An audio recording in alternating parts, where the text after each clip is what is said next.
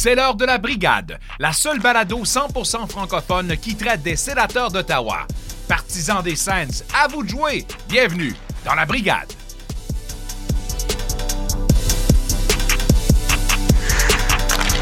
Bonjour tout le monde, bienvenue dans la brigade, épisode numéro 17. Je m'appelle Jean-Philippe Fort en compagnie de Jean-Philippe Fortin ainsi que de Pascal Villeneuve. Aujourd'hui à l'émission, on met nos petits chapeaux de Pierre Dorion. On essaye de voir quel move, quelle transaction les sénateurs pourront effectuer à la date limite des transactions. Et en troisième partie de l'épisode, on reçoit Beata Elliott, rédactrice de Silver Sands, ainsi que co-animatrice du podcast American Life. Mais pour l'instant, je me tourne vers mon co-animateur Jean-Philippe Fortin. Il se passe quoi dans le warm-up ce matin?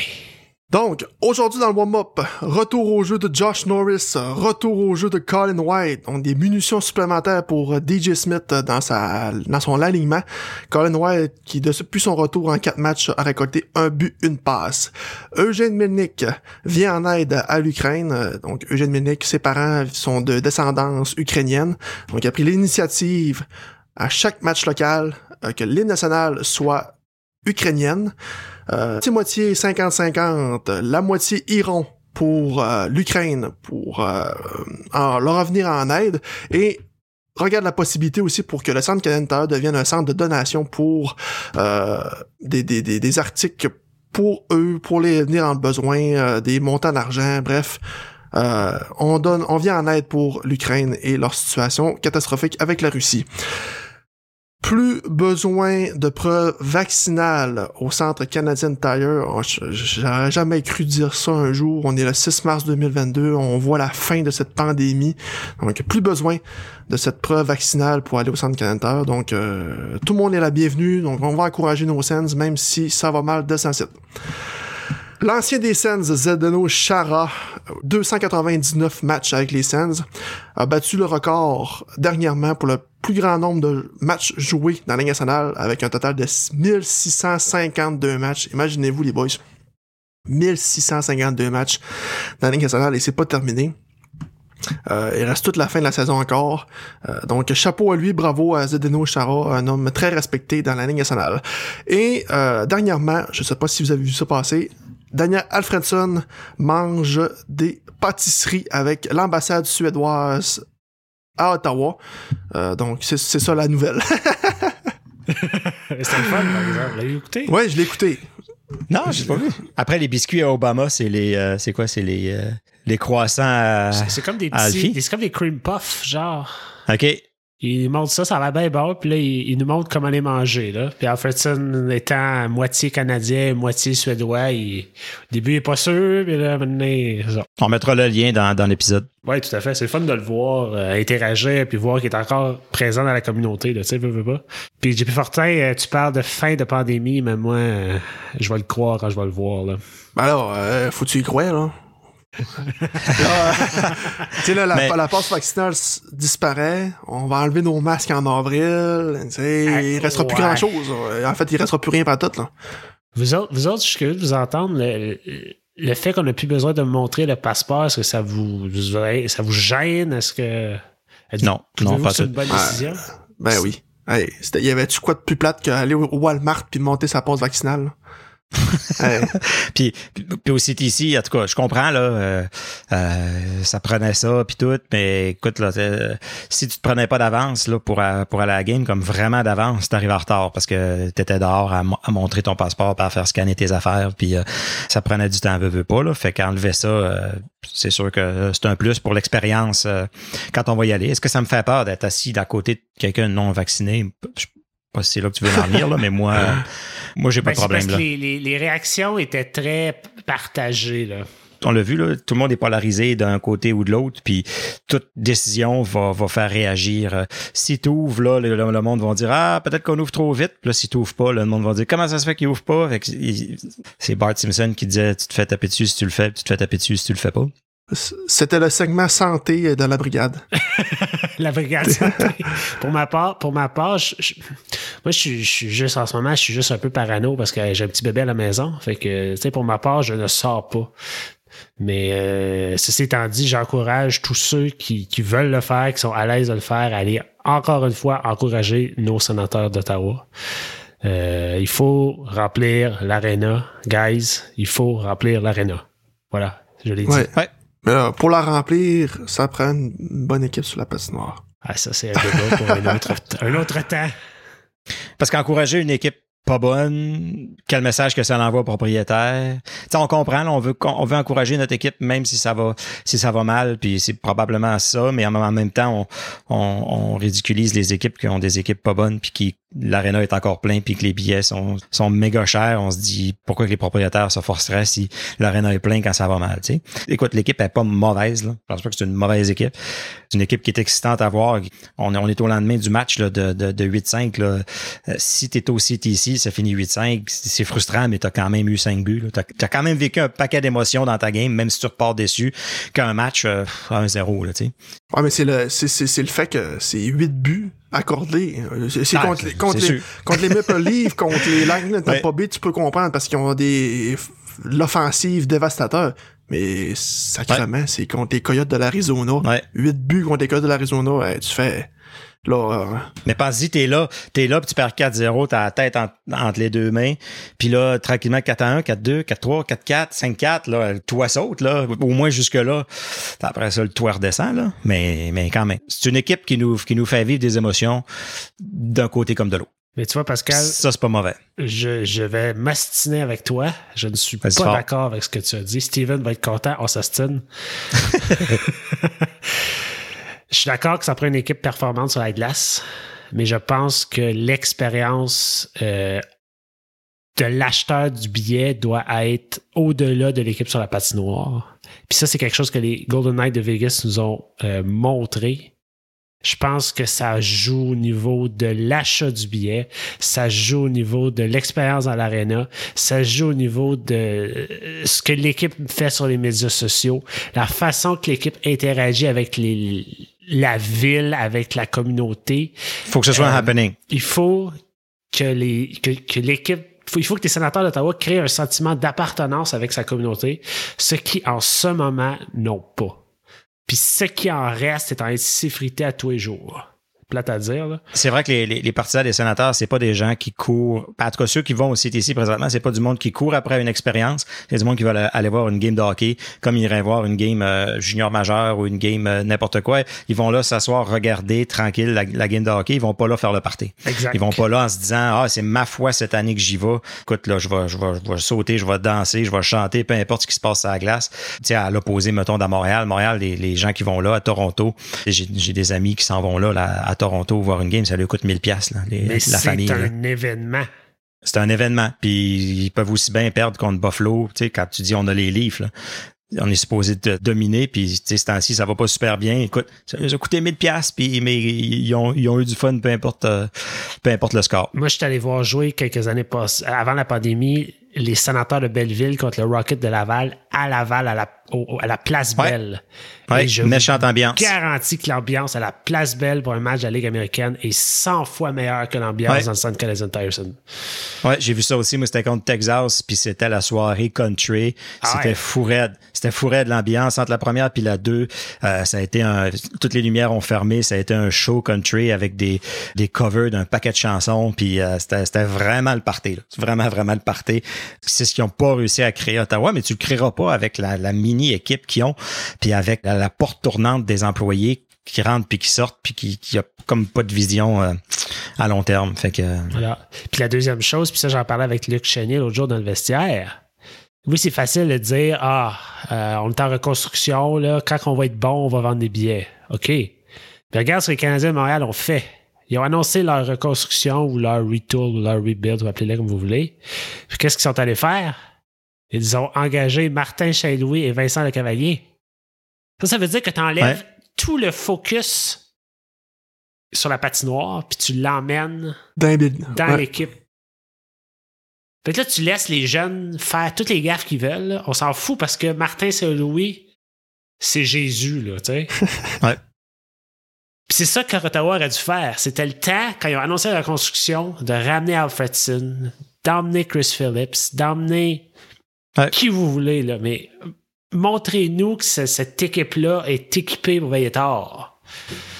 Il y a beaucoup de ponts de, de, de brisés entre les anciens joueurs et l'équipe. Ben oui. Puis ça, c'est très triste. Puis désolé, ça se réparera pas tant que tant qu'on sait tous. euh, Celui tant que celui dont on, doit- on ne doit pas prononcer le on nom. ne doit pas dire le nom. est dans les Exactement. bureaux. Ouais. En terminant, je veux juste, euh, les gars, revenir sur votre performance dans la source du hockey. Ah oui, c'est vrai. À, nos auditeurs, si vous voulez aller écouter ça, euh, sur la page YouTube, euh, en fait, sur toutes les plateformes de la source du hockey, un podcast. Un podcast québécois qui nous a ouvert ses portes, là, qui, qui- avec qui on fait des collaborations. Fait qu'on les remercie. Euh, on avait reçu Seb au plus, plus de bonheur euh, dans l'année avec lequel on avait fait un pari. Donc, on, on est revenu sur, sur le sujet. On en a parlé à notre dernier épisode à nous autres. Fait que c'est ça. Fait que c'est son, son équipe, son podcast à lui qui nous a, qui nous a reçus euh, en live cette fois-là. Nous, on est habitués à, à- à quelque chose de plus, euh, plus compact, plus structuré. Euh, fait qu'en live, c'était c'était assez différent, mais c'était c'était le fun. C'était bien le fun. Écoute, euh, il y a peut-être une petite rivalité qui, qui se bâtit, puis euh, c'est juste euh, positif, je pense. Restez là dans un instant, on fait nos prédictions en vue de la date limite des transactions. Tout est en place pour la mise au jeu initiale. Bon podcast à tous! Aujourd'hui, pour le deuxième segment de l'épisode, on fait quelque chose de petit peu spécial. On n'a pas de collaborateurs, on va s'ostiner entre nous autres, on reste en famille. On a décidé que ça pourrait être intéressant de faire un petit euh, segment spécial date limite des transactions. Alors, euh, chacun de nous trois allons simuler un- notre pierre de rayon interne. Yes. Euh, L'un de nous sera vendeur, l'autre sera acheteur et l'autre demeurera plus ou moins neutre. Donc, euh, on, on- on va s'amuser, on va s'amuser. Euh, les gars, êtes-vous prêts? On est prêt? Hey, euh, en Ah passant, pas de jugement pour euh, les auditeurs qui nous écoutent. On fait ça du mieux qu'on peut, puis euh, si vous avez des commentaires, vous nous les écrirez. Comme quoi, vous- si vous êtes pas d'accord. Voilà. Jean-Philippe Fortin, Yes. comment va ton Pierre d'Orion intérieur? Et ben là, au lendemain d'une défaite de 8-5 contre les Coyotes de l'Arizona, je me pose de sérieuses questions. On s'en pose tous. Donc, euh, moi, je mets mon chapeau de acheteur. Ça suffit, euh, ça suffit, là, la, la, la mascarade de, de donner la place aux jeunes, puis bâtir sur euh, les choix au repêchage, puis attendre que, que, que le bon temps arrive, là. euh, ça suffit. Passons aux choses sérieuses. Et moi, je mets mon chapeau d'acheteur. Donc, euh, j'ai trois transactions à vous proposer. Mais là, tu vas entourer les jeunes. J'entoure les jeunes, en plein ça. Parfait. Puis je me débarrasse. Ben, je peux dire aussi que je me débarrasse du bois mort. Là. Euh, je vais vous les dire. Là. Euh, Donnez-moi n'importe quoi pour ces joueurs-là, puis c'est à vous autres. C'est exemple. Donc, première transaction.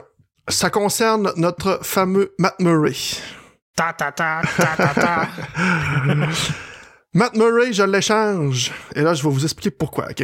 J'échange Matt Murray, un choix de troisième ronde en 2023, et Philippe Gustafsson wow. contre Les deux partent. Les deux partent aux Jets de Winnipeg contre Connor Hellebuck. Connor Hellebuck ne fait euh, pas qu'il ne fait plus l'unanimité à Winnipeg, mais Winnipeg s'en va dans une pente descendante. Euh, L'équipe commence à vieillir. Euh, cette équipe-là ne fera pas encore les séries cette année. Donc là, je pense que le, le, le, le branding de équipe gagnante à Winnipeg euh, commence à changer. Donc, c'est le temps de, de, de commencer à faire le ménage à Winnipeg. Donc, c'est pour ça que moi, je réclame. Je prends Connor Hellebuck pour ses deux ans restants à son contrat, qui est à 6,1 millions de dollars. Donc, le salaire de Matt Murray il vient remplacer de Connor Hellebuck. Matt Murray, ils en feront ce qu'ils voudront. Je suis même prêt à prendre un, un pourcentage du salaire de Matt Murray au piste pour juste qu'il parte. Je pense que tu pas le choix. Possiblement. Mais en tout cas, je l'ai pas mis dans ma, dans ma simulation, mais je donne un choix de troisième ronde en 2023, puis je me laisse partir Philippe Gustafsson. Pourquoi? Parce que c'est la monnaie d'échange pour avoir Connor là-bas qui est un excellent gardien de but, euh, qui, a quand même eu du succès. Là, c'est plus difficile de, cette année. Euh, mais moi, comme j'ai dit dans notre dernier épisode, mon gardien d'avenir à Ottawa, c'est Matt Saugarde. Fait que c'est pour ça que je laisse partir Philippe Gustafsson. Euh, puis Winnipeg, ça serait devenir, ça deviendrait leur gardien numéro un dans l'avenir parce qu'ils ont aucune relève devant le filet. J'ai vérifié euh, soit dans le club école, soit dans au niveau des prospects, euh, puis ils ont pas de relève. Fait que Gustafsson deviendrait possiblement un gardien numéro un à Winnipeg. La question que je te pose, j'imagine que tu joues Forsberg comme backup pour l'instant. C'est ça, mon planning, c'est de garder Anton Forsberg comme gardien numéro 2 à, pour l'avenir des sénateurs. Pour l'instant, je suis autant que un Matt Saugarde se développe, puis après ça, on fera des choix là, si on garde Hellebuck ou ben Forsberg euh, par la suite. OK. Deuxième transaction. Comme je vous dis, je fais le ménage. Donc là, je passe au, à la prochaine étape là, pour avoir une équipe gagnante. Ma deuxième transaction, c'est avec les Canucks de Vancouver. Je change Eric Brandstrom.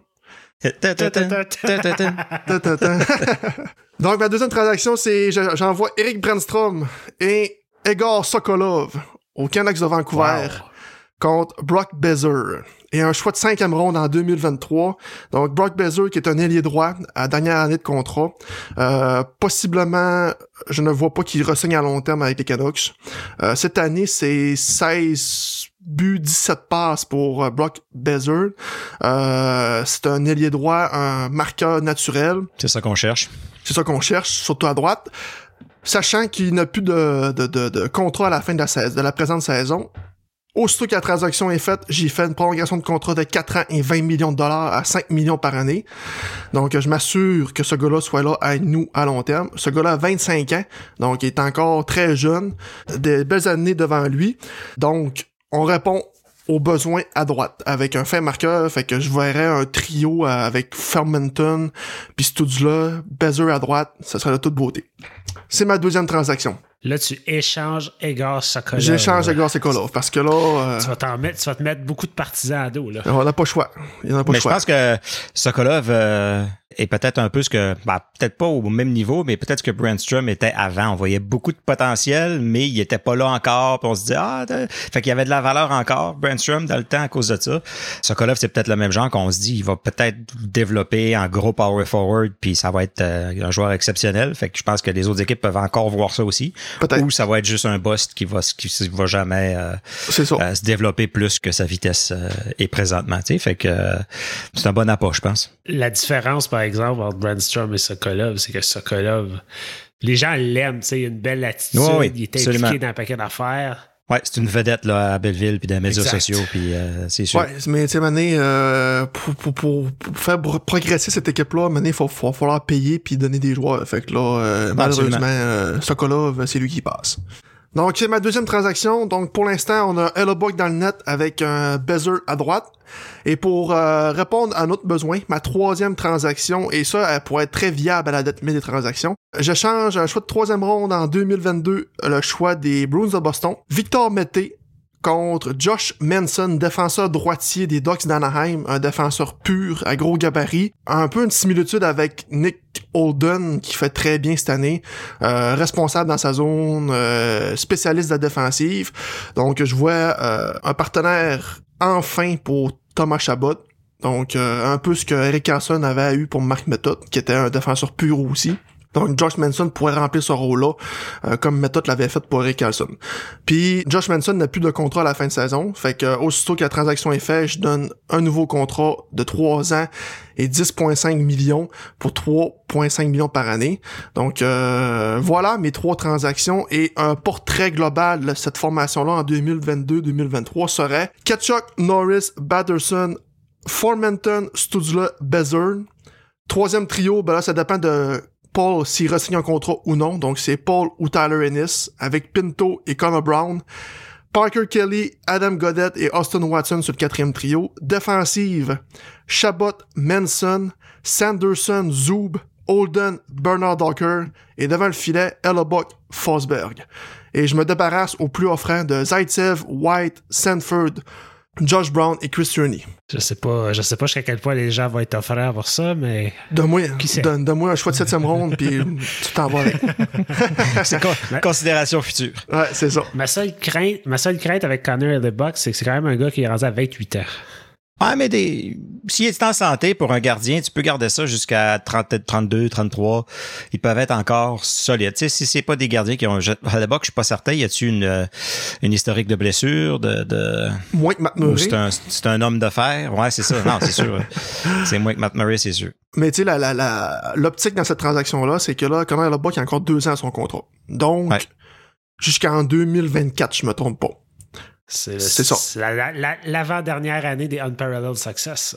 Mais tu sais, pendant ce temps-là, t'as Matt Sogard qui continue de se développer à Belleville. Fait qu'il y a encore deux grosses années à Belleville pour devenir le standard de gardien de but qu'on voit de lui. Parce que moi, Matt Sogard, c'est mon gardien d'avenir. Donc, laissons deux ans encore Matt Sogard de se développer à Belleville. Quand les deux ans de contrat à la bug terminent, là, on prendra une décision euh, tout en venant euh, de, du- de l'avenir, comment ça va se passer avec cette équipe-là. Puis si, si, tout- si, si Connor à l'époque n'a pas trop ralenti, il y a aussi l'option de faire un A1, un A, un B avec, euh, Avec, Matt Sogard. euh, à ce moment-là. Absolument. Ouais. Absolument. Ce que je trouve intéressant dans tes transactions, c'est que tu réponds à- aux besoins qui avaient été énoncés par l'organisation au début de cette saison-ci. Donc, un attaquant top 6 et un défenseur pour jouer avec Thomas Chabot, qui n'ont pas. On a. S'il y a du, du travail qui a été fait à ce niveau-là, on n'en a pas entendu parler. Euh, puis je pense que je suis d'accord que il faut solidifier la position de gardien de but parce que ça, ça joue au domino à, ce- à cette position-là avec Belleville et avec euh, avec les gladiateurs de l'Atlanta, ça n'a aucun bon sens. Alors, euh, j'aime ça, j'aime ça. Ouais. Êtes acheteur euh, comme moi, là, présentement? Ben moi, je pense qu'on est rendu là. là. L'équipe doit faire un- aurait dû faire un, commencer à être acheteur lentement l'année passée. Essayer d'acquérir des joueurs un peu plus d'impact. Euh, je vais en parler plus tard, mais des Michael Del Zotto, on n'en veut plus. C'est ça. Passons à autre chose. Puis Michael Desotto ne veut plus de nous. Fait que c'est réciproque. Pour ma part, j'ai fait mon, mon, mon Pierre d'Orion intérieur euh, est, est demeuré neutre et c'est euh, euh, le, réaliste en moi croit sincèrement que c'est le Pierre d'Orion qu'on va voir à la date limite des transactions. Il va faire un peu comme l'année passée quand il avait échangé Coburn et Goodbranson à la date limite des transactions contre des choix, si je me souviens bien. Euh, je m'attends pas à grand chose de plus. Pour ma part, la première transaction que je ferais, et on en a abordé, j'échange Michael Delzotto. Pascal l'a dit, il a plus l'air de vouloir être ici. Il a l'air plus intéressé à aller vendre des maisons en Floride. Fait que j'essaye de l'échanger au Panthère de la Floride. Comme ça, tout le monde est content. OK? exact. On va pouvoir faire ju- jumeler l'utile à l'agréable. Et voilà. Je sais pas si les Panthères en veulent, mais je me dis que pour une équipe de série qui veut peut-être un peu plus de profondeur en séries éliminatoires, euh, Ah ouais, c'est t'as, t'as tout le temps besoin d'un gars qui peut t'apporter un peu de un peu d'offensive parce qu'on s'entend que c'est la seule chose qu'il apporte. Écoute, euh, même à Belleville, là, c'est quoi, c'était 22 points en 20 matchs, puis ils ont gagné 5-4 hier, puis je pense qu'il y a 2-3 points encore. Fait que, Il est rendu à 26 points en 22 games. fait que tu vois 26 en 22. Ah oui. Euh, puis le gars, il gagne à 1,7 million, quelque chose comme ça, puis il a pas besoin de payer de d'escrow, donc la, la, la fiducie. Fait qu'il il est la vedette là-bas, il fait des points, il s'amuse, il a du fun. C'est juste du bon pour lui. Puis, écoute, là, je pense que la, la relation est complètement brisée avec... euh, DJ, là, c'est... euh, je te donne une chance, je t'aime ou je t'aime pas. Puis quand c'est je t'aime pas, c'est fini. Puis d'après moi, il a vraiment pas pris de la façon qu'il a été traité. Même si on le rappelle, d'après moi, il dit non. il, va, il va rester avec les flots à Belleville. Il va continuer à s'amuser là-bas en attendant qu'on qu'on y trouve une autre place. C'est 2,25 l'année prochaine. Slala. Puis, tu sais, je pense à des équipes, des équipes de série comme par exemple les Ava- l'Avalanche du Colorado qui ont Byram qui est blessé Ouais. euh, pour un temps indéterminé. Les Maple Leafs avec Jake Muzzin, on ne sait pas quand est-ce qu'il va revenir. Est-ce que ce sont des équipes qui pourraient vouloir aller se chercher un défenseur? Ils n'ont pas beaucoup de place sans masse, mettons. tu sais. Fait qu'encore une fois, probablement qu'on va retenir un peu de salaire. Puis que- qu'est-ce que tu vois en retour pour un Michael Delzotto? C'est quoi, tes- c'est quoi tes attentes? hein? Eh là là, un, choix, un choix de quatrième ronde? Quatrième ronde. C'est réaliste, ça?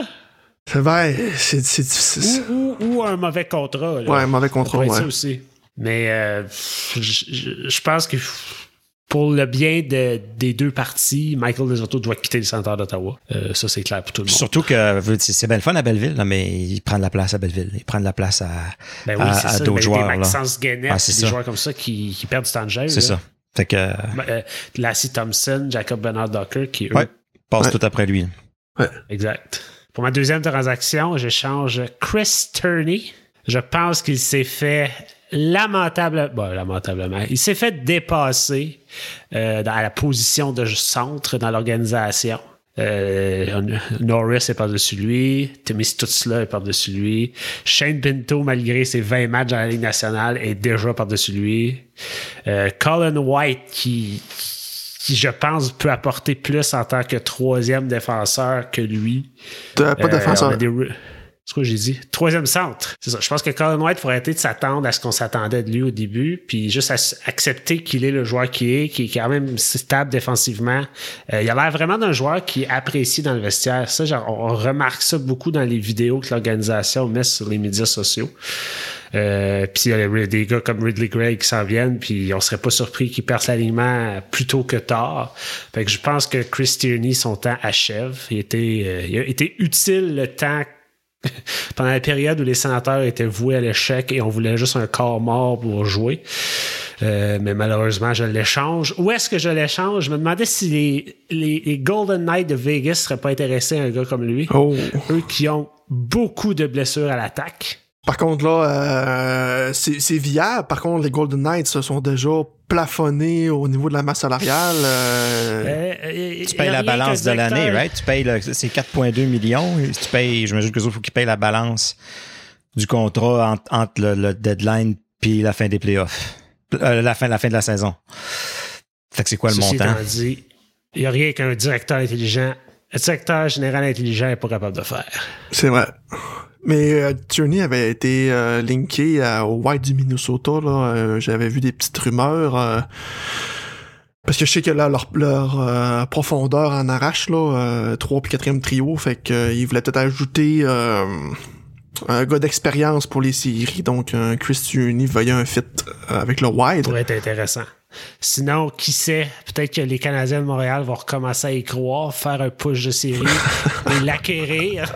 On sait jamais. Mais euh, écoute, à 4,2 millions cette année, on s'entend qu'il ne regagnera jamais ça.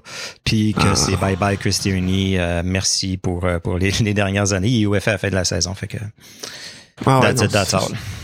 Et ma dernière transaction n'en est pas vraiment une, euh, mais moi, je, euh, je remercie le coach DJ Smith. Oh! oh! Ta, ta, ta, ta, ta, ta. Et j'emmène, on en a parlé tantôt, euh, l'entraîneur des sénateurs de Belleville, M. Mann, Troy. avec le grand club. Tu remercies DJ Smith d'ici la date de mes transactions? Ouais, d'ici la fin de la saison. Ou à la fin de la saison. Mais je sais, mais regarde là. Au début de la saison, on voyait des belles affaires, mais euh, beaucoup de hauts et bas. Je pense que l'équipe a besoin d'un petit coup de fouette. Là. Ouais, parce que je trouve qu'on manque de, on manque de constance. C'est ah genre, c'est des petites choses positives à tweeter mettons, on va voir un, segment de 3-4 games. Euh, les scènes jouent bien. On va en coller deux victoires, une défaite en prolongation. Là, on va être content. Mais euh, ça, je trouve que les scènes, c'est des, des petits segments. Puis c'est ça que je trouve qu'à DJ Smith, on manque de constance comme équipe. C'est 3-4 games, ça va bien. Après ça, 4-5 games que ça va mal. Là, on est dans une pause que ça va mal. Là, on a perdu contre la Floride. On a perdu contre Tampa. On s'est fait ouvrir par les codes de l'Arizona. Puis là, on est le 6 mars. Puis à soir, on joue contre les Golden Knights de Vegas. Que ça présente rien de bon encore, à moins que Forsberg se démène dans le filet comme il a fait comme euh, la Floride, puis que on limite les dégâts. Mais ça, ça fonctionne plus là. Fait que moi, Twyman, je déteste pas ça. Moi, ce que j'aime de Troyman, c'est que, on se souviendra avant la pandémie, euh, les sénateurs de Belleville avec Josh Norris, avec Drake Sanderson, etc., étaient sur une série de victoires, s'en allaient en playoff, puis auraient pu gagner le trophée Calder, là il connaît le noyau de joueurs des sénateurs d'Ottawa. Il les a développés lui-même. je pense que ce serait intéressant de le voir continuer à faire le travail dans la Ligue nationale. Puis moi, DJ, il me donne, euh, me donne des boutons, c'est un site. Là. Je, des fois, j'attends ces, points de presse pour y demander. Pas pour y demander, mais pour voir qu'est-ce qu'il va dire. T'es dans, dans la salle de presse. T'es rendu journaliste? Ah je pose des questions à mon iPad, il me répond jamais. ouais, c'est vrai, on devrait avoir un micro, la brigade. Euh, ça serait-tu euh, hein? Ah oui, on va travailler là-dessus. Mais écoute, tout ce qu'il nous dit, c'est euh, ah, les gars, euh, faut continuer à travailler fort. Je pense qu'on a travaillé fort en première, puis euh, on va travailler fort, puis on va continuer à travailler fort, puis faut que les gars travaillent fort. Puis quand les gens parlent des scènes, ah, c'est une équipe qui travaille fort, mais à un moment donné, travailler, c'est tu travailles fort, mais tu travailles mal. J'engage un ouvrier pour me faire une maison. Je dis, ils sont où tes plans? J'ai pas de plan, mais je travaille fort. Moi, mais je veux dire, j'ai pas de plan, pas de structure, mais tu vas voir, tu vas voir, je travaille fort en maudit. Ben, tu sais, c'est un peu ça que je t'en là. Ça peut peut-être marcher avec une équipe où tu déjà des vedettes, où tu déjà des joueurs qui sont expérimentés, qui sont là depuis longtemps, qui savent qu'est-ce qu'ils ont à faire, que la, structure a été faite, puis à la fin de l'année, tu as besoin d'aller chercher un coach pour booster ces gars-là. Peut-être DJ est bon là-dedans, mais j'y crois de, moins en moins. L'autre extrême, c'était Guy Boucher, qui avait, lui, il nous a étouffé dans une structure. Là, on a lui qui, au contraire, euh, c'est quoi, c'est quoi la structure? Je, je le sais pas. J'aimerais ça des fois qu'il nous l'explique. Euh, je l'ai jamais vraiment entendu. Fait que euh, je suis un peu tanné, puis je pense que s'il y a pas quand t'as pas de vétérans pour bien encadrer les jeunes puis pour les, les calmer dans des espèces de, de freak show là, de 6, 7, 8 buts puis de 3, 4 buts d'affilée puis de euh, ça prend au moins un coach qui est capable de le faire puis je pense pas qu'il est capable de faire ça présentement.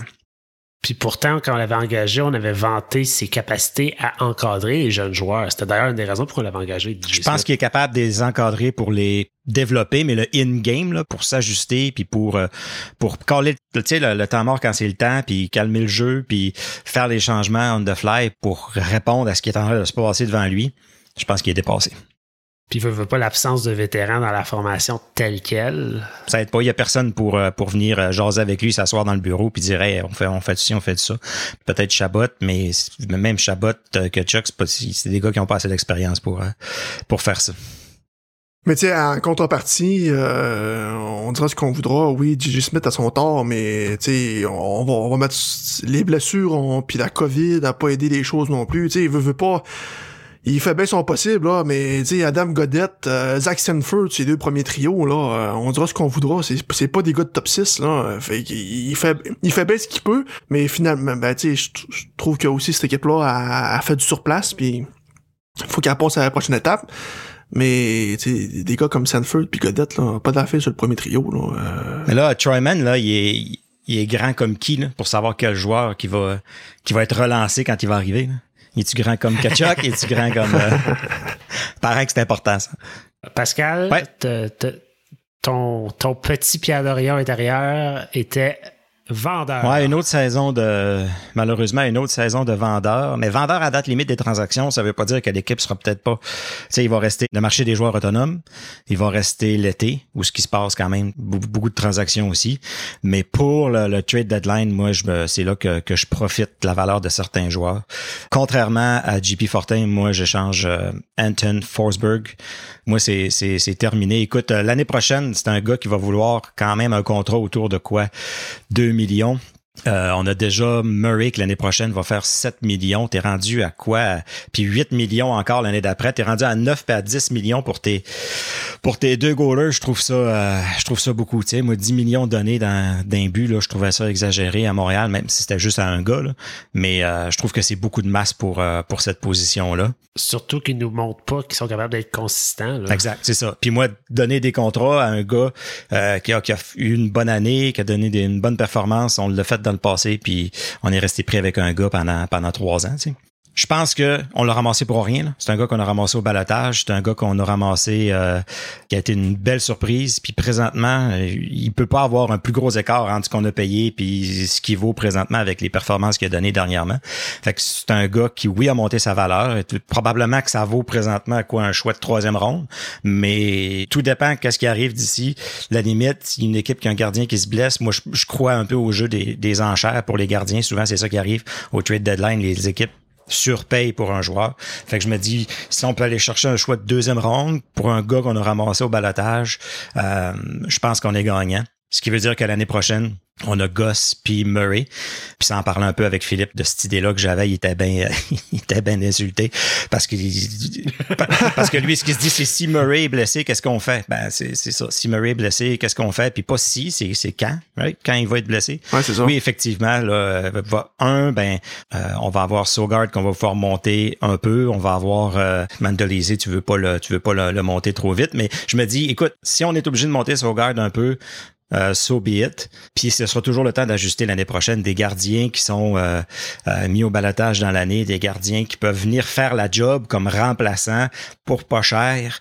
Je pense que c'est plus commun qu'on pense. Écoute, c'est arrivé quand on, on en cherchait plus ou moins, on cherchait plus ou moins Forsberg, puis hop, on a une coupe de blessures, bang, on l'a ramassé. Puis, je pense que des gardiens qui peuvent venir remplacer un peu dernière minute, un peu à la à la Andrew Hammond, dans la Ligue nationale, je pense qu'il entraîne un peu partout. Tu sais, des, des, journeymen qui peuvent venir aider. Je pense qu'on peut regarder ce problème-là quand on va être rendu là, mais pour Forsberg, c'est le temps de vendre.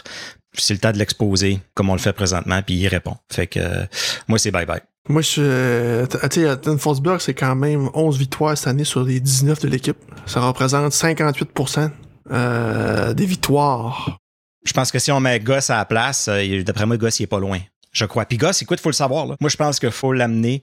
Justement, si, jamais il y a une blessure à, Murray, euh, Goss le net, puis euh, rendu à l'âge qui est là, Goss, l'année prochaine, c'est un contrat à un volet, il est Ligue nationale seulement. Euh, faut le rouler, faut voir qu'est-ce qui est, puis on ajustera l'année prochaine euh, aux, besoins si on pense que ça continue d'être un de nos gardiens d'avenir ou non.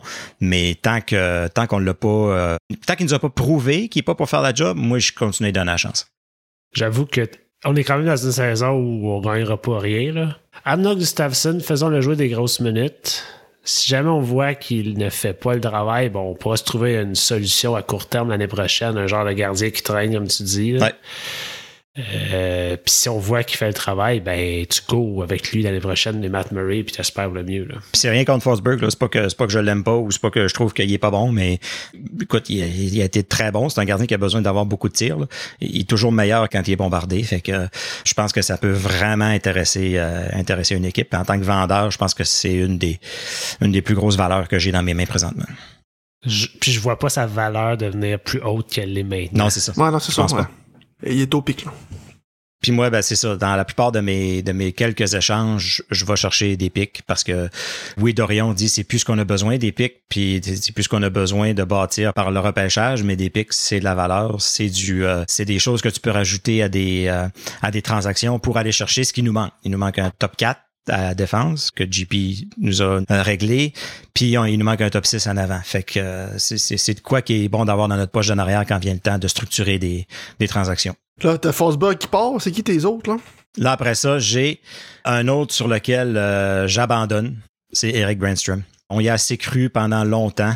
On a espéré, mais vraiment, là, de, ce que je regarde, entre Eric Brandstrom puis Victor Mété, tu m'échanges un ou l'autre dans l'alignement. Y a-t-il vraiment une grosse différence? Oui, il y a peut-être la première passe qui est un peu meilleure, ça, je vais donner ça. Là. Euh, il voit des choses que, que pas beaucoup d'autres défenseurs dans l'équipe peuvent voir, à part peut-être Chabot, euh, où est-ce qu'il est capable de la mettre sur le tape. Euh, le contrepartie, c'est que souvent, ça peut être une erreur en même temps. Il fait des grosses erreurs, je trouve, qui coûtent cher, puis qui sont pas nécessairement compensées par sa performance offensive. Oui, il va faire la première bonne première passe, mais dans la zone après ça, lui, c'est pas Eric Carlson, là, dans le sens où, tu sais, Carlson, oui, il faisait beaucoup d'erreurs, mais son offensive, en contrepartie, compensait. Ce sera jamais ça, Brandstrom. Euh, fait, que, fait que moi... Fait que tu euh, l'échanges à Vegas puis tu acquiers Mark Stone, c'est ça? Ouais, exact. OK. one for one. Hey, quand tu penses à ça, quel échec, hein? Quel échec. Ah, écoute, c'était. tu, viens de, tu viens de le comparer à Victor Mété. C'est donc dire qu'on a échangé. Il de Mark à Mété, là. C'est comparaison. pour Victor Mété. Ouais. Et puis dans le temps, je regardais, je sais pas c'est qui qui a remis des tweets du temps où il disait euh, vraiment décevant pour les scènes d'avoir perdu euh, euh, Mark Stone, mais c'était un coup de circuit pour euh, Brandstrom. C'était pas juste Dorion là, tu sais, Dorion et pour la plupart du monde du hockey, c'était une bonne décision, puis c'est peut-être pas une bonne décision, mais c'était un excellent retour. Mais là, on est rendu là aujourd'hui. Mais, mais tu sais, tout ça pour dire que peut-être que Brandstrom, dans une autre équipe, il va stepper up aussi. On le sait pas. C'est peut-être bien euh, l'organisation des scènes qui le fait. Euh, peut-être aussi. Qui fait creuser sa tombe. Là. Encore une fois, est-ce qu'il est dans les bonnes grâces de DJ Smith depuis le début? On pense que non. Est-ce qu'il joue présentement par défaut encore, comme comme l'année passée, où ce que c'est quand toutes les blessures sont arrivées qu'on lui a fait confiance? C'est très possible. Fait que euh, effectivement, peut-être que dans une autre équipe. Puis, écoute, s'il y a encore un mini peu de valeur là, c'est là. Une équipe peut encore se dire on va prendre une chance, mais après ça, d'après moi, Brandstrom, si cette année c'est pas mieux, ça va juste baisser, euh, baisser sa valeur. Fait que ça, ça, ça m'attriste de voir des joueurs avec du potentiel de même détruits par des organisations. C'est le, le, Canadien, euh, bon, on peut dire, en ont détruit une coupe. Puis là, nous autres, on fait pareil avec un gars comme Eric Brandstrom qui nous avait été vendu comme le dieu du siècle. Puis euh, finalement, on l'a détruit, mais pas rien qu'un peu. Fait que je trouve ça malheureux pour ces jeunes-là qui avaient une chance de faire la ligne nationale, puis malheureusement tombent dans de mauvaises circonstances. Un gars qui l'aime pas par DJ Smith. L'organisation qui traîne d'un bord puis de l'autre, fait que finalement le jeune n'a plus confiance en lui, arrive pas capable de percer la nationale, puis il va rester un gars de troisième paire, quand potentiellement aurait pu être un corps arrière à défensive. Fait que je trouve ça vraiment malheureux. On le saura jamais à Ottawa, je pense pas. Euh, à moins qu'encore une fois, à moins qu'il y ait un, un coach aussi petit que lui qui arrive, puis, euh, c'est Brad Strom finalement qui est relancé, on sait pas. Euh, fait que c'est ça. Puis pour pour les autres, euh, écoute, je peux en parler euh, brièvement. Là, c'est certain que je reste je reste ouvert. on a parlé de Delzotto déjà. Euh, si, si je peux aller chercher un pic pour ça, euh, bye bye, c'est fini, on en a, pas, on a assez parlé. Zaitsev, euh, on, on en a parlé aussi. Zaitsev, 4,5 millions pour deux ans encore. Ah oui, c'est juste un cap de 2,5, là, mais les sénateurs vont avoir besoin de retenir du salaire si on veut si on, on veut qu'ils partent. Je pense que ces temps-ci, il y a plus il a plus grand. Je pense qu'il va prendre la place à, à, à certains jeunes encore qu'on aimerait qu'on aimerait voir plus. Si l'offre se présente, c'est parti aussi.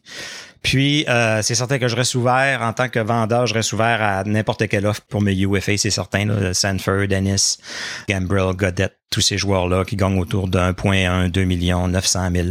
Euh, c'est tous des joueurs que, écoute, dépendant de l'offre, ils partiront pas toutes. Je veux dire, le monde se garageront pas au pied de Dorion pour aller toutes les chercher. Fait que tu vas en garder quelques-uns pour continuer à patcher les trous qui vont te permettre de garder certains jeunes quand même dans les mineurs puis les amener juste quand tu auras besoin. Mais pour finir, là, ma, surprise ou mon euh, je suis je suis quand même vendeur, mais j'achète. Puis ce que j'achète, c'est le contrat de Colin White. tu rachètes le contrat de Colin White. Parce que si je le fais maintenant, je paye un tiers de son salaire pendant le, double du temps qui reste, fait que sur six ans. Fait que je paye euh, 875 000 pour les six prochaines années. Euh, Colin White, écoute, il est un peu victime de son euh, de son contrat. Là, t'as dit, si je le rachète maintenant, c'est 875 000 sur 6 ans. Si tu le rachètes l'année prochaine, exemple, c'est... C'est deux tiers. C'est deux tiers du salaire au lieu d'être un tiers. Fait que euh, c'est rien, c'est rien contre lui. Bon gars dans la chambre. Les gars ont l'air de l'aimer. Ça a l'air d'être une des parties qui cimentent l'équipe ensemble. Mais écoute, il y a le même contrat que Drake Batterson. Ça n'a ça a aucun bon sens. Là. Tu peux pas avoir un centre de troisième ligne là, sur... Euh, puis inéchangeable. Si personne va venir chercher Colin White, c'est certain. Fait que j'en profite pour le racheter cette année. Je suis certain qu'il va se trouver une autre équipe. Quelqu'un d'autre va le signer pour le faire jouer sur sa, sur sa troisième, puis aller dépanner. Je, suis convaincu. C'est un joueur qui est quand même efficace dans les, euh, dans les deux zones. Fait quoi, moi c'est comme ça que, que je finis l'année. Puis écoute, on a besoin de place euh, au centre, veut, veut pas, euh, avec les jeunes qui s'en viennent. Quand Pinto va être va être là. Ce tout là, on veut le garder au centre. on a Ridley Gregg qui s'en vient. On a. fait que ça ressemble à ça. Ça ressemble à ça, mon ma vente qui est pas une vente de feu, mais qui, euh, écoute, on va, on va chercher euh, des pics qu'on peut aller chercher pour qu'est-ce qu'on a euh, comme valeur, puis ça sera des, des monnaies d'échange, puis ça va permettre de faire de la place à certains jeunes. Je pense qu'il faut faire attention quand même là, quand on dit ramener les jeunes. Moi, je pense plus à, à l'année prochaine. Cette année, écoute, si on peut garder euh, quelques-uns de ces joueurs-là pour combler puis laisser nos jeunes d'avoir une maudite belle fin de saison. La fin de saison que tu parlais tantôt de GP4 qui n'ont pas réussi à finir il y a, quelques années, ben peut-être que cette année, c'est. Peut-être que cette année, c'est, c'est, l'année, puis laissons-les dans une attitude gagnante, laissons-les avec euh, leur futur coach. à nos auditeurs, est-ce que vous êtes en accord, en désaccord? On vous invite à nous le dire dans les commentaires. Sinon, les boys, bonne recherche. J'espère que vos, vos dorions intérieurs euh, seront comblés d'ici la date limite des transactions.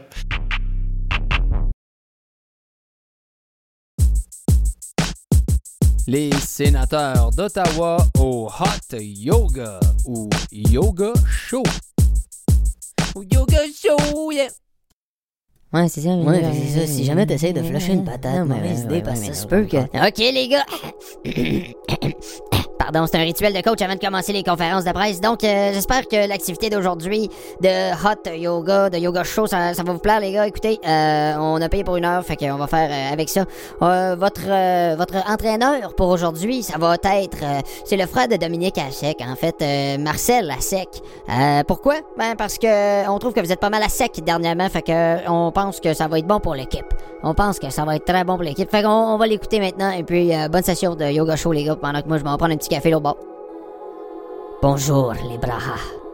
Bienvenue à votre session de Hatha Yoga. Aujourd'hui, nous allons voir les positions les plus importantes qui ont un lien direct avec le hockey. On commence avec le lotus. Un mot qu'on entend souvent au hockey, après avoir manqué un but, après avoir frappé un poteau. On entend souvent L'as-tu scoré ce but-là? Non. Non, tu l'as pas scoré. T'as manqué. Parce que t'as pas fait ton lotus. Position numéro 2. La cigogne. Parce qu'ici, on gagne. Tab. Je pense que j'aime mieux me faire laver par Arizona qu'être ici. Position numéro 3. Le triangle. Comme dans si on termine en bas de Montréal au classement, je t'étriangle. Oh, les gars, je pense que je vais être malade. Et lui, je pense qu'il a pas compris le concept du yoga show. Il y a vraiment rien que moi qui est pacté. Position numéro 4. Le pigeon. Comme dans Si ça continue comme ça, nous pigeons peut-être le premier choix au repêchage. Hey, c'est chien ça quand même comme position. Et finalement, la dernière position. Le chien museau face au ciel. Lueur de lune qui coule des larmes de miel. Étendu sur un deck que Pierre Dorion a déjà construit de ses grosses mains fortes. Par un après-midi, tranquille à boire deux petites coronas. Accroupi. Comme dans. En fait, il a pas trop de signification à ça, c'est juste une position de yoga que j'aime bien faire. Alors j'espère que ça va vous inspirer à devenir de meilleurs joueurs de hockey. C'était Marcel Assec pour vous inspirer. Les sénateurs d'Ottawa au Yoga Show.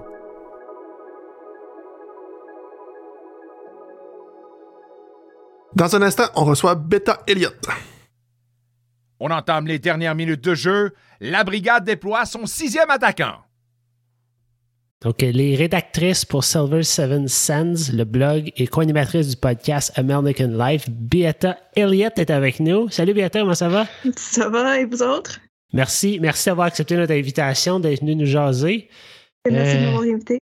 Moi, je te suis sur, sur Twitter depuis relativement longtemps, mais je te connais pas. Et alors, je serais curieux que tu te présentes à nous.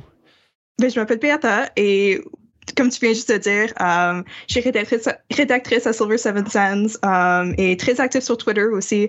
Euh, je parle très souvent des Sands. J'ai pas mal toujours été partisan des sénateurs. J'ai seulement 22 ans, donc je n'ai jamais connu un, un monde sans les sénateurs. Je ne sais pas si c'est euh, une bonne chose ou non. Depuis, je pense vers 2013, euh, je, je lis souvent des, des blogs des sénateurs. Je suis assez active sur Twitter. J'écris pour Silver Seven depuis 2017. Est-ce que tu es rédactrice dans la vie? Que c'est- Est-ce que c'est, ou c'est juste quelque chose que tu aimes faire on the side, si je peux dire? Oh non, c'est juste quelque chose que j'aime faire euh, pour le fun.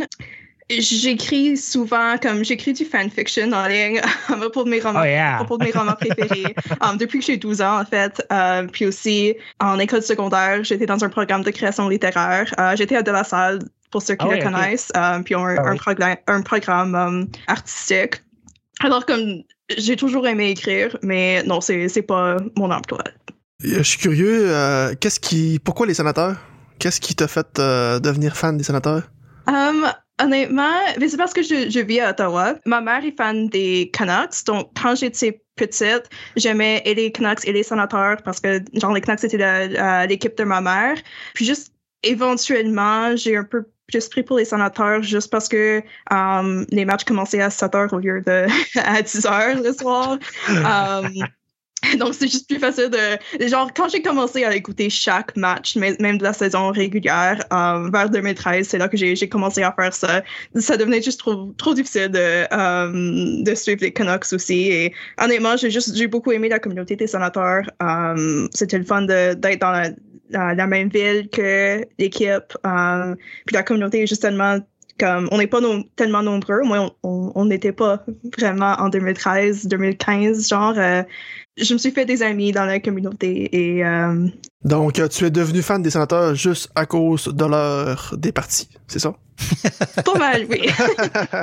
Elle était à un bouton près de prendre pour les Maple Leafs, là. là. Ouais, c'est ça. ah non, non, non, non, jamais. Puis 2013, 2015, c'était les, euh, c'était les années des playoffs contre Montréal. Fait qu'on, fait qu'on elle a, elle a pu bâtir sa haine contre les Canadiens dans ce temps-là. Fait que c'est parfait. Oh, oh, c'est parfait. Moi, um, 2000, ben de, je pense 2012 à 2017, um, c'est là que j'étais à de la salle. Donc, j'étais toujours entourée de fans des Canadiens de Montréal. Et c'était vraiment les, les meilleures années pour la rivalité entre les deux équipes. Et j'ai Vraiment. vraiment appris à détester les Canadiens de Montréal euh, pendant ça. ce temps-là. Même ça.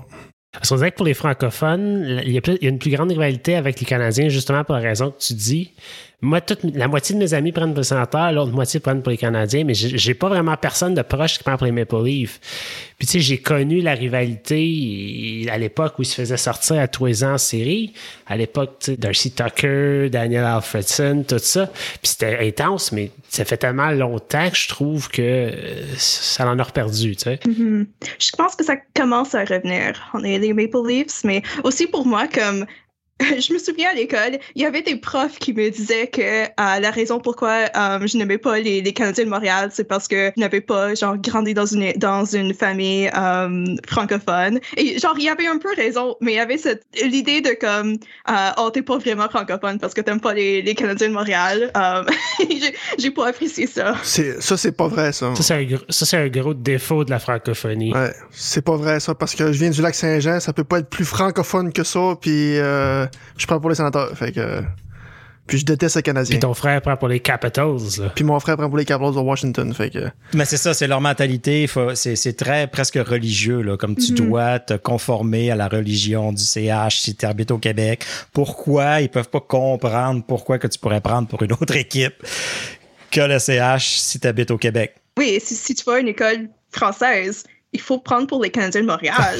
parce qu'on est, on est pro-francophonie. Même en, en Ontario, on est, on est pro-francophonie et ça veut dire pro-Canadien de Montréal. C'est, c'est du- on a du travail avec le podcast à, à faire, justement, à faire changer ça. On travaille fort. Tu as parlé tantôt de la communauté qui était quand même intense, puis je te- tu, tu- tu- tu pourras m'en parler. Tu sais, si, si on va sur Twitter, on a beaucoup de gens intenses, beaucoup de gens investis, beaucoup de blogs, beaucoup de podcasts, beaucoup de contenu créé par les fans. Puis moi, je m'en viens me demander, est-ce que ça, c'est dû à un manque au niveau de l'organisation des sénateurs d'Ottawa? Est-ce qu'on est obligé, nous autres, les fans des sénateurs, de créer notre propre contenu parce qu'on en manque? Honnêtement, je ne sais pas parce que je pense qu'il y a ce genre de contenu dans chaque, pour chaque équipe. Comme ma mère prend pour les, les Canucks, il y a plein de contenu qui est créé par les fans, euh, Ouais, même ok. les, les Maple Leafs. Mais à ce point-là, comme il y, a, plein de, fans de Maple Leafs qui sont devenus comme, euh, qui ont eu des, des emplois avec euh, Sportsnet et tout ça. Mais genre, je pense que pour chaque équipe, il y a ce, ce genre de communauté. Il y a certainement beaucoup de, de contenu avec les sénateurs et je pense que c'est peut-être juste parce que le contenu est bon, donc il y a plus de gens qui veulent euh, lire les, euh, les, chroniques et suivre les gens sur Twitter et créer leur propre contenu peut-être. Parce qu'il y a, y comme une vague dernièrement. Là. Tu sais, oui, on va, on- les gens peuvent bien rire de nous autres autant qu'ils veulent. L'aréna n'est pas toujours pleine. Correct, correct. Mais ceux qui sont investis dans les sénateurs d'Ottawa se donnent. là. Oui, et honnêtement, comme je suis dans cette communauté depuis 2013, j'ai commencé à lire les blogs, puis depuis 2015, je suis vraiment comme investie euh, et active sur Twitter. Et en 2015, on était vraiment, vraiment pas nombreux. Comme, je me souviens, en 2017, 2018, il était fa- c'était assez facile de faire genre des, euh, euh, des meet-up en, en- en personne, comme tous se, rencontrer à un restaurant quelque chose, puis juste d'organiser ça, ça sur Twitter parce qu'il y avait comme tellement pas beaucoup de monde. Mhm. Mais maintenant, on, ne peut même pas faire ça parce qu'il y a tellement de gens. Comme c'est très cool qu'il y a tellement de gens. euh, mais Ouais, c'est un beau problème. Ouais. Ouais. Parce que dans le temps, je, je lisais Sans Chirp. Il y avait Silver Seven. Il y en avait probablement d'autres, mais. au moins, c'était les Bon deux- Smollett, Silver Seven et Sunstream. Oui. Ouais. Ouais, ben Monk Smollett, c'en est un aussi qui a un peu. Il était tout seul à une époque, là. J'ai l'impression sur Twitter à, à écrire des niaiseries, puis je me souviens d'avoir lu, c'était quoi? C'était les. Euh, L'histoire de Scrooge, là, puis le Noël. Il avait, il me écrit le, vidéo, oui. le Noël des sénateurs, puis là, t'avais je- je- les fantômes de demain. d'hier. C'était malade, là, comme contenu. Oui. Mais, pas. OK, ceux qui lisent mes, euh, ce que j'écris pour Silver Seven et euh, mes tweets vont savoir que euh, j'aime beaucoup ce, ce, genre de ce, ce, type de contenu et je suis beaucoup inspirée de, ouais. de Blanc Smollett, honnêtement. donc oui, j'ai beaucoup apprécié ce, ce genre de, de, de, contenu. Comment est-ce que tu te retrouves à Silver Seven? Je suis curieux. Ben, j'ai commencé à lire Silver Seven, évidemment, en 2013. J'ai commenté souvent sur les, les articles. Et um, j'ai appris à connaître certains des écrivains, surtout sur Twitter. Vers 2015, je commençais à écrire pour un autre blog, um, uh, Fangirlish. J'écrivais pour des, romans et des séries télévisées. Et oui, j'ai appris à connaître certains des écrivains. Et en 2017, um, c'est Ross qui était le, chef de Silver Seven qui m'a demandé si, je voulais devenir écrivaine. Donc, euh, oui, ça me tentait évidemment. Comment ça fonctionne? Si tu écris un article par semaine, euh, un article par jour? Euh? On a plusieurs articles qu'il faut écrire. On, est une, équipe assez comme grande, um, puis on a certains articles qu'il faut écrire à chaque semaine. Donc, um, on a lundi et jeudi, on a juste des, um, des liens à d'autres articles, puis vendredi, on a quelque chose d'un peu plus long et tout ça. puis aussi, évidemment, il faut euh, genre résumer chaque, euh, chaque jeu des Suns. Donc, au début de chaque semaine, on, on, on a juste un courriel. Um, on envoie un, un, courriel, puis tout le monde va décider ce qu'on va faire. Et oui, la plupart du temps, c'est juste um, un ou deux articles par personne. OK. Ça, euh, je veux pas être indiscret, mais est-ce que c'est que c'est bénévole, c'est rémunéré, c'est est-ce qu'il y a quelque... C'est rémunéré, mais pour beaucoup d'argent. C'est juste, ouais, c'est euh, de l'argent pour la bière, pas pour. Euh, ouais, ouais, ça, on s'entend. Ben bravo, parce que ça prend quand même. Euh... C'est du temps? C'est pas, pas, tout le monde qui s'investirait autant à. Tu sais, veut, veut pas. Mais je pense que euh, c'est quand même un beau message pour ceux qui. Tu sais, il y en a qui ont des, qui ont des talents. Justement, toi, tu avais déjà un talent pour, pour écrire. Puis des fois, c'est de trouver quoi écrire ou dans quoi s'investir. Mm-hmm. Puis c'est un bon exemple de, de trouver quelque chose que tu aimes, trouver quelque chose qui t'intéresse. Puis juste comme put it out there, comme on dit, tu sais, mm-hmm. écris-le, mets-le, puis on sait jamais qui qui lit, on sait jamais qui qui regarde. Fait que ceux qui sont, tu sais, sur, sur, la clôture à, à penser, ah, je pourrais me partir un blog, parler des sénateurs, il me semble que j'ai des choses à dire, ou Mm-hmm. je pourrais, pas un podcast, parce qu'il y en a juste un podcast en français des sénateurs, puis c'est le nôtre, là. mais, euh, mais tu sais, mais, mais, je trouve que c'est une, une, une, un bel exemple de focuser sa passion, puis peut-être que pour l'instant, c'est pas payant, mais on sait jamais, comme je dis, qui qui lit, qui qui regarde, puis c'est quelle porte que ça peut ouvrir. Fait que, Mm-hmm. non, c'est un, un, bel exemple. Ouais, C'est-tu quelque chose qui t'intéresse, le journalisme? Ou bien, non, honnêtement, euh, j'ai aucun intérêt. J'aime aucun intérêt, euh. J'aime faire ça gratuitement, juste en mon temps libre, mais je ne pense pas que je serais capable de le faire comme emploi. Non, je trouve, je, je l'aime trop comme, comme ce l'est maintenant, puis je trouve que, euh, non, je ne serais pas capable de... J'imagine que t'aimes la liberté que, que ça te laisse aussi. Là. Oui, exactement. C'est Sylvain qui nous racontait l'autre fois.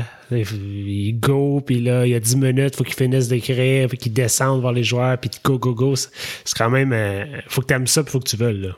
Mhm, mhm. Comment tu t'inspires quand tu t'écris, genre? Il y a une idée qui te vient, tu dis, oh, je vais écrire là-dessus? Um, ben, c'est pas tellement difficile avec les euh, avec l'équipe, surtout quand la saison est partie, right? Comme pendant l'été, c'est un peu difficile des fois, mais um, il faut juste comme penser à des choses intéressantes qui sont arrivées dans le dernier match, um, des joueurs qui um, ont fait quelque chose de cool, um, ou par exemple, j'ai écrit quelque chose euh, um, il y a quelques semaines à propos de Tim Stutzler et comment um, il est très bon défensivement. On en parlait avant de, euh, de commencer le podcast. Um, mais oui, c'est facile avec Silver Seven parce qu'on a toujours comme un, un format pour chaque, um, pour chaque chronique. Donc, par exemple, si c'est vendredi, je dois faire euh, Five Thoughts uh, for Friday. Um, ouais. Je dois penser à. C'est c'est un format assez simple. Je dois penser à comme cinq choses à dire.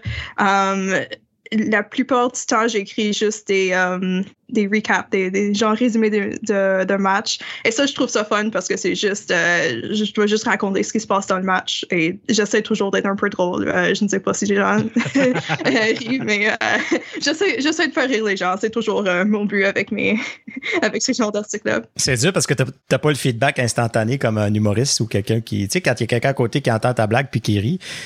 À l'écrit, c'est plus. euh, ouais. Moi, je ris pendant que je l'écris, donc correct. c'est c'est correct. oui. compte. Ah, C'est le meilleur public. c'est- C'est drôle parce que je, souvent, quand, quand je publie euh, le- la chronique, les premiers commentaires vont toujours être des gens qui n'ont pas lu ce que j'ai écrit, mais veulent juste donner leurs commentaires sur le jeu. Alors, j'ai aucune idée si des gens ont comme, on, on rit de. euh, Des blagues. Eux autres, ils ont lu le titre puis ils réagissent à ça, genre. Là. Ou ils font juste parler de la game Oui, pour parler de la C'est- c'est game juste sans avoir lu pour la qu'est-ce qu'elle a game, écrit. Ils vont juste Ouais. euh, parler de ça. C'est c'est toujours un peu drôle quand j'ai j'ai écrit quelque chose de vraiment comme niaiseux. euh, et et j'attends à ce que les gens réagissent. Mais Ouais. Plus un commentaire très sérieux sur Nick Holden, mettons. Là. Ouais.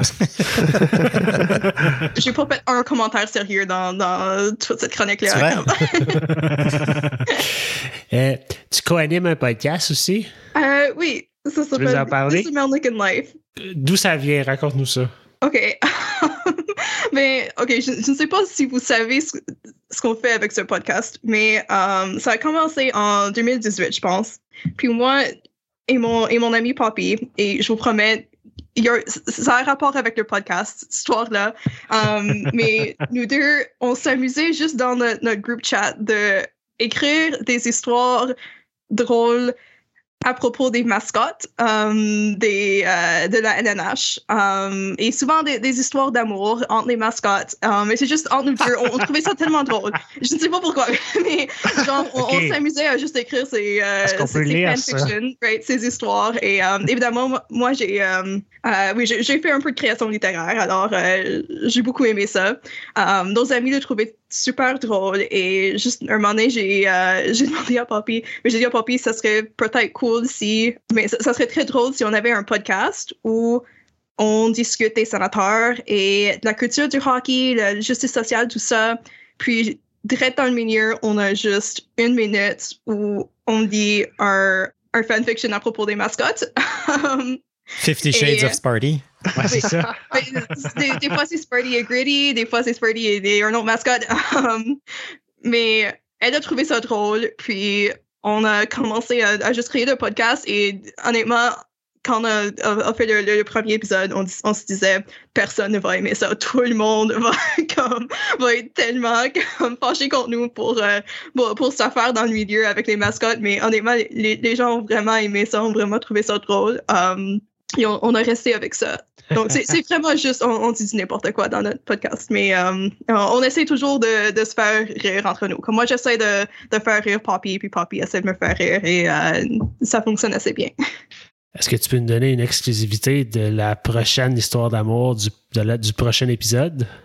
Honnêtement, je ne sais pas, et c'est parce que ça fait assez longtemps qu'on n'a pas fait de, de podcast, et je pense pas qu'on va, qu'on sera de retour avant la prochaine saison. C'est juste parce que, euh, moi et Poppy, il y, a- il y a beaucoup de choses qui se passent dans notre vie en ce moment, surtout Poppy. Euh, on n'a pas vraiment le, le- le temps ou l'énergie pour euh, faire le podcast, mais euh, oui, donc euh, il va falloir attendre quelques mois, malheureusement.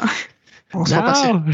Mais aussi, on on n'a rien de planifié à l'avance. Comme littéralement 30 minutes avant de, euh, euh, de se parler, on, on ouvre un, un Google Docs puis on, on essaie d'écrire quelque chose qui va faire rire les gens. On va, va changer de, de direction un petit peu. J'aimerais ça que tu parles de ton expérience en tant que partisane des sénateurs d'Ottawa. Historiquement, as-tu un joueur préféré? Euh, ça a toujours été Eric Carlson. Ah ouais, hein? C'est moi, Euh, oui, été comme vraiment pas correct quand Carlson a été euh, euh, échangé au, au- aux Sharks de San Jose. Mais avant ça, évidemment, c'était Daniel Alfredson. parce que, oui, quand j'ai découvert les sénateurs pour la première fois, j'avais comme 8 ans Daniel Alfredson était comme le, le seul joueur que je connaissais. Mais oui, Carlson et. Oui, sa, sa carrière a genre commencé juste quand je m'intéressais un peu plus aux sénateurs. Donc, j'ai vraiment pu lui, lui suivre euh, au cours de sa carrière avec les, les sénateurs et euh, oui, j'ai toujours aimé. As-tu fait ton deuil depuis? Oui, ça va mieux maintenant? oui. euh, non, j'ai été vraiment pas correct pendant la saison que, euh, 2018-2019.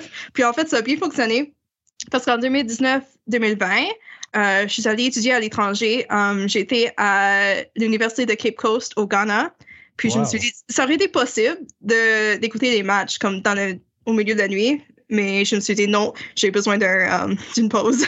j'ai besoin de, de juste euh, pas, euh, pas suivre les sénateurs pendant un an et je l'ai fait. J'ai, pas. J'ai pas écouté un match pendant la saison 2019-2020 et je suis retournée au Canada puis je me suis dit les, les sénateurs me manquent. Ouais, t'a- T'avais du rattrapage à faire. Je pense que t'es pas la seule à ce moment-là qui a eu un genre de, de fatigue. Parce que c'était vraiment le, le clou qui a fait le plus mal, on dirait. là. Puis avec le recul aujourd'hui, on se dit, bah. Avec, avec le retour, tu te consoles avec le retour. C'est pas, que- c'est pas que tu l'acceptes tant, c'est que tu te consoles avec qu'est-ce que qu'est-ce que ça l'a donné quelques années après. Non. Et je me souviens quand, euh, oui, quand c'est arrivé, il y, a plein de gens qui disent Oh non, c'est Mark Stone qui a vraiment fait mal. Ben, moi, je trouve que quand, quand Carlson est parti, c'est là que j'ai accepté que Mark Stone allait partir aussi. Parce que à, à ce point-là, c'était assez évident que ça allait, allait arriver. Donc, euh, oui, oui, c'était vraiment. euh, oui, ça, a fait- ça a fait très mal. Une triste journée. Au-delà de on perd un joueur comme Eric Carson, c'était vraiment c'était vraiment le signe que Qu'on re- qu'on repartait à zéro. Mais aussi, on avait l'impression que genre, ça n'aurait jamais, comme ça n'allait jamais, les choses n'allaient jamais s'améliorer, right? Parce que Melnick est toujours là. Melnick va toujours, va- ne va jamais vraiment payer ses joueurs. Personne ne va vouloir rester à Ottawa et ça va juste continuer à, à- à aller comme ça. Alors, Ouais, ça- c'est ça- ça qui était le plus difficile à accepter pour moi et, et c'est ça qui, qui l'a fait vraiment mal. Si on lui laisse le bénéfice du doute parce qu'on n'a pas le choix, mais c'est vrai que c'est le sentiment que ça donne. C'est ça va juste l'histoire va se répéter, puis va se répéter, va se répéter. Puis c'est ça qui était décourageant dans ce temps-là. Puis qui aujourd'hui on on se dit qu'on a Brady Kachuk, mais on se dit on sait pas là. Mais je trouve on a un peu accepté ça. Genre maintenant, c'est comme ah peut-être que tous ces, ces joueurs vont partir éventuellement. Peut-être que cette ça. équipe ne gagnera jamais la Coupe Stanley, mais comme whatever. C'est quand même le fun d'écouter les matchs, right? Mais là, de voir Ketchuk avec un contrat de 8 ans, Batterson avec un contrat de 6 ans, Chabot avec un contrat de 8 ans, est-ce que ça t'inspire confiance? Est-ce que c'est... Parce que là, on voit que Melnick a payé ses, s'est payé ses gros joueurs. Tu sais, après ça, ça va être Norris, après ça va être tout du là, mais Certainement. Ça, ça me donne espoir, mais j'ai j'ai pas hâte à cet été, honnêtement. Um, parce que j'ai encore peur que, genre, ça va arriver encore. Comme l'été passé, um, avec Brady Kachuk, um, en septembre, on commençait Ouais. à se dire, oh, est-ce que Brady Kachuk va partir dans quelques années? Parce que, évidemment, comme ça va pas bien entre lui et, et Melnick, right? Et j'ai peur que ça va arriver encore une fois cet été avec peut-être Josh Norris, peut-être quelqu'un d'autre, mais euh, on va voir. Ton plus beau souvenir en tant que fan des sénateurs? Honnêtement, c'est probablement euh, la saison euh, 2014-15 avec, euh, avec Ah ouais. Andrew Hammond, The Hamburglar. Um, c'est juste, euh, j'y pensais aujourd'hui, juste parce que le Hamburglar est de retour dans la LNH maintenant, malheureusement avec les Canadiens, mais il est de Il- retour. Il a alors gagné un match. Attention. ah, je sais, je sais. ah, j'ai pas hâte de, de lui voir euh, contre les sénateurs um, cette semaine, mais oui, euh, um, je pense que ce qui rend le, toute l'affaire avec le hamburger tellement comme intéressant et spécial, c'est que quelque chose comme ça n'est jamais arrivé dans l'histoire de la LNH. Comme peut-être il y a des similarités entre comme cette équipe puis peut-être les, Blues de St. Louis en 2019 ou quoi, mais vraiment quelque chose comme ça. Il a gagné quoi 20 de ses 23 matchs. Um, c'est complètement ridicule. C'est c'est tellement bizarre. Je peux encore pas croire que c'est arrivé. Um, et je ne pense pas que quelque chose comme ça va arriver encore dans la LNH. Um, Eh et ben, c'est ça qui le rend très spécial. Comparé à genre um, 2017, c'était le fun, mais c'est quelque chose. Genre, il y a beaucoup d'équipes qui ont des histoires comme ça. Mais 2015, je peux encore pas croire. C'était spécial.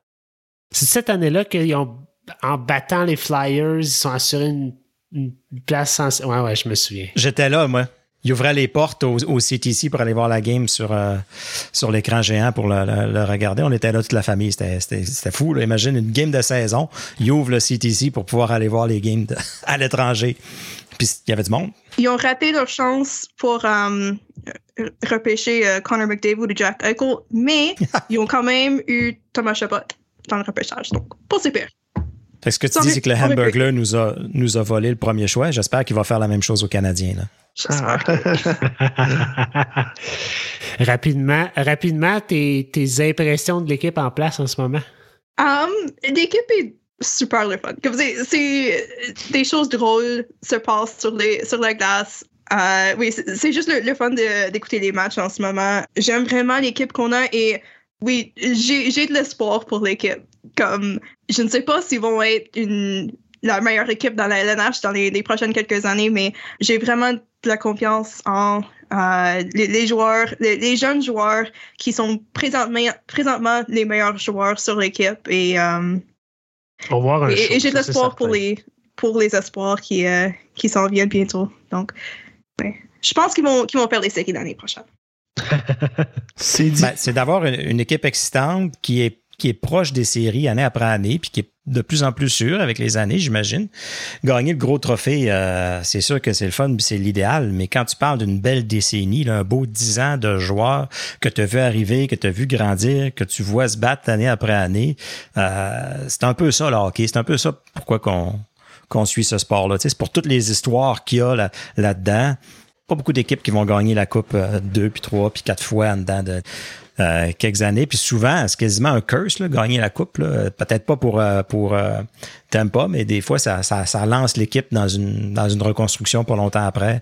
Oui, et honnêtement, après cinq ans d'avoir manqué les j'ai juste hâte à ce que l'équipe se rende aux séries, même si ils vont pas gagner grand chose. Comme euh, je vois par exemple euh, les partisans des Bruins qui en ce moment sont en train de dire ah il il faut comme il faut finir à, à- on préfère avoir comme euh, le, le premier choix ou quelque chose euh, au lieu de, de faire les séries à tous les années et je me dis non non non vous ne savez pas comme à quel point c'est c'est pas c'est pas fun de, de, de suivre une équipe qui finit je, presque en, en, en dernier comme à chaque année. Non, non, c'est pas c'est pas amusant.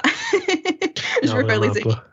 ouais, je suis d'accord. Surtout la dernière fois qu'ils ont fait, on a été gâtés, veux, veux pas, là. Et aussi, ça serait cool de, de faire les séries comme deux, trois années de suite. Parce qu'avant ça, c'était toujours, c'était toujours comme euh, mais une année dans les séries, puis là, on, on manque des séries, puis là, on se rend. Ouais. C'était le message de Pierre Dorion de dire on est tanné que ce soit ça, justement. Mhm. Rebâtissons complètement, mais re- rebâtissons euh, un club qui va être dominant pour plusieurs années, les fameuses euh, euh, années de unparalleled success là, qui, qui nous reviennent tout le temps. Mais c'était un peu ça, le, le- C'était pas il y a des- 2021, 2022, ça? 2022, 2023, on Je est pense proches, que c'était supposé commencer en 2021, oui. Ouais, je pense aussi. Ouais, mais il y a eu la COVID, là, Oui, oui. ça compte Ça, pas. On, a, on a poussé d'un an. euh, C'est ça. Sans plus tarder, faites place au tir de barrage. Le logo en 3D ou le logo en 2D? 2D. C'était clair.